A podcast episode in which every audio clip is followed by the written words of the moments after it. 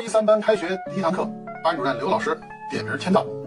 刘老师说：“请念到名的同学来到讲台前面做自我介绍。”话音未落呢，一位高个男生像风一样的就奔到了讲台前。刘老师吃惊的盯着他：“你你干啥？”那个高个男生说：“呃，老师，您不是说念到名同学到讲台前来吗？”老师说：“嗯，对啊，怎么了？”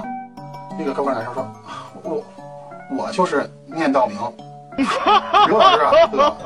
那好吧，那你就先做自我介绍吧。这接下来十几个同学的那个点名啊比较顺利，那后面呢就出了点意外。怎么回事呢？这有位同学的名字啊叫马尧奔，这仨字，前面这马字老师认得，这仨土和仨牛啊，尧奔，你看，刘老师，那太难了老师跟他。说，呃，请一匹马、三堆土、三头牛同学上台来做自我介绍。